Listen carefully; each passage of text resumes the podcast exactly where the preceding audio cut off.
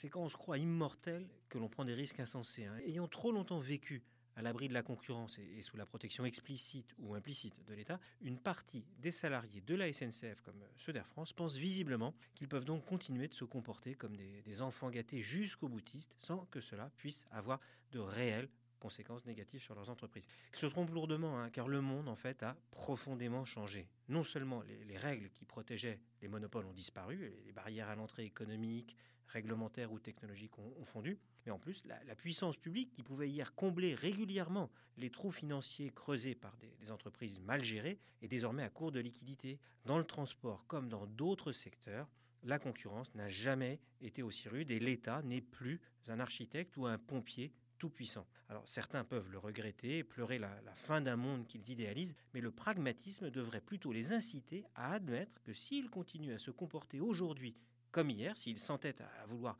prendre en otage les usagers et à refuser de, de repenser en profondeur l'organisation du travail au sein de leur entreprise, eh bien ils finiront tout simplement dans le mur.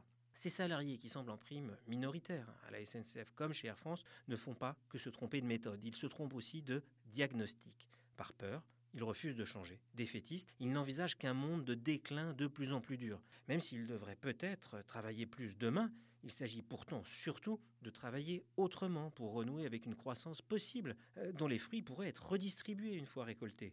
Dans le ferroviaire comme dans l'aérien, la demande peut croître et ceux qui s'adapteront pourront capter une part de cette croissance. S'ils sortent vite de cette logique de suicide collectif, Air France et la SNCF sont loin d'être perdus d'avance. Dans ces entreprises qui vont mal, accuser l'État actionnaire ou les directions passées et présentes n'est pas sans fondement. Mais personne ne dit que les salariés doivent être les seuls à se remettre en cause. Leurs efforts sont indispensables, mais pas suffisants.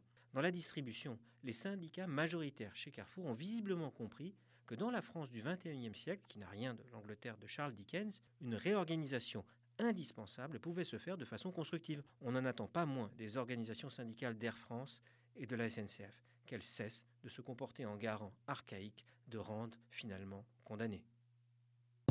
Retrouvez tous les podcasts des échos sur votre application de podcast préférée ou sur leséchos.fr.